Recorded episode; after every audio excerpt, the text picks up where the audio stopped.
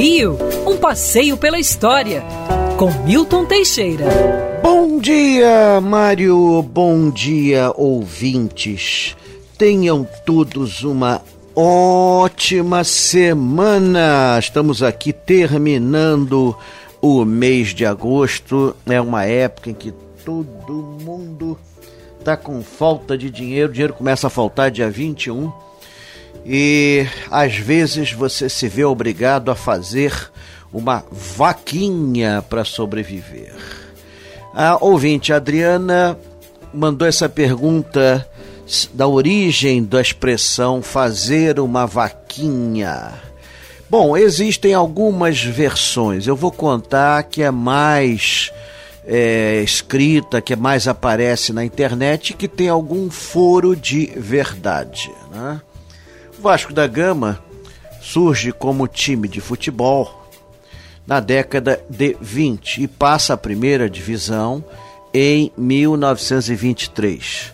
O time do Vasco da Gama era formado por boa parte de jogadores negros e eh, os dirigentes eram quase todos portugueses ligados à área comercial e muitos deles envolvidos com o jogo do bicho e no Vasco criou-se uma premiação para os jogadores, premiação, aliás, que valeu a pena, porque o Vasco foi campeão em 1923, e que era a seguinte: se o time empatasse com qualquer outro, ganhava um bônus de 5 mil réis. Bom, 5 no jogo do bicho é cachorro. Então, quando empatava, opa, ganhamos um cachorro, 5 mil reais. Não era grande coisa, não. É, se vencesse uma vitória comum, melhorava bastante a coisa. Eram 10 mil reais e com isso você tinha 10, é um coelho. É um coelho. Ganhamos um coelho, ganhamos um coelho.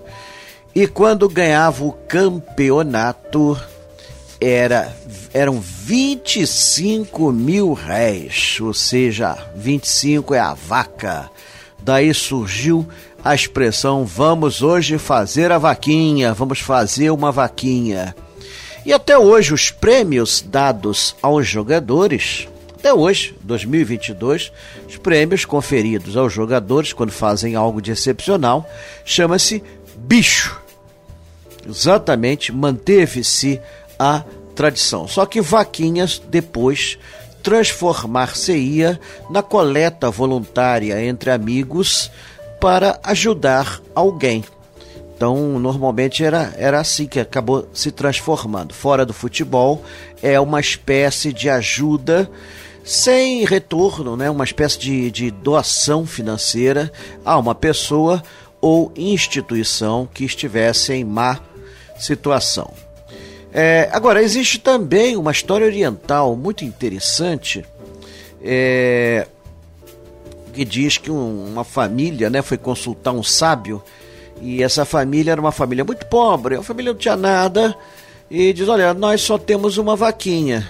É, que fornece leite à família e tudo mais, ela puxa o arado, mas fora isso nós somos muito pobres, nós queríamos é, progredir na vida. E o que, que nós temos que fazer? O sábio, curiosamente, disse: Olha, empurra a vaquinha pelo precipício. E lá se foi a vaca pelo precipício. Família depois, logo depois, foi criticar o sábio. Poxa, você nos colocou na miséria, aquela vaca nos dava leite, puxava nosso arado, agora nós estamos na pior.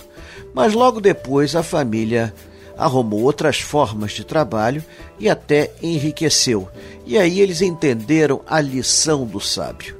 As pessoas se acomodam com uma vaquinha e acabam ficando naquele reme-reme, naquela miséria, naquilo, tá bom, tá, tá bom, não vou mexer no que já está funcionando. Em vez de partir para outras, família toda procurou emprego, conseguiram, aumentaram a renda e ficaram até muito bem. Então você tem, todo mundo tem a sua vaquinha, né? Você se acomoda, é, fica naquilo, não cresce, não evolui, fica vivendo às custas de uma vaquinha só. Existem até anedotas sobre isso, é, lançadas nos anos 90 sobre a diferentes interpretação de vaca em cada país. Mas seja como for, é, no Oriente a vaca é o contrário do Ocidente. A vaca é o que nos impede de progredir, de enriquecer. Então eu prefiro, claro, né, a versão ocidental, a versão que surgiu no time do Vasco, fazer uma vaquinha e tudo mais, mas não posso negar que a versão oriental também tem muito a ver. Quantas vezes nós não nos acomodamos? Quantas vezes. Ah, deixa estar como está para ver como é que vai ficar e, e, tal. Não, nós temos sempre, só existe um destino para o homem, é ir para frente. A única tradição que nós temos da nossa história de 6 milhões de anos é ir para frente. E é indo para frente que você evolui. Quer ouvir essa coluna novamente? É só procurar nas plataformas de streaming de áudio. Conheça mais dos podcasts da Band News FM Rio.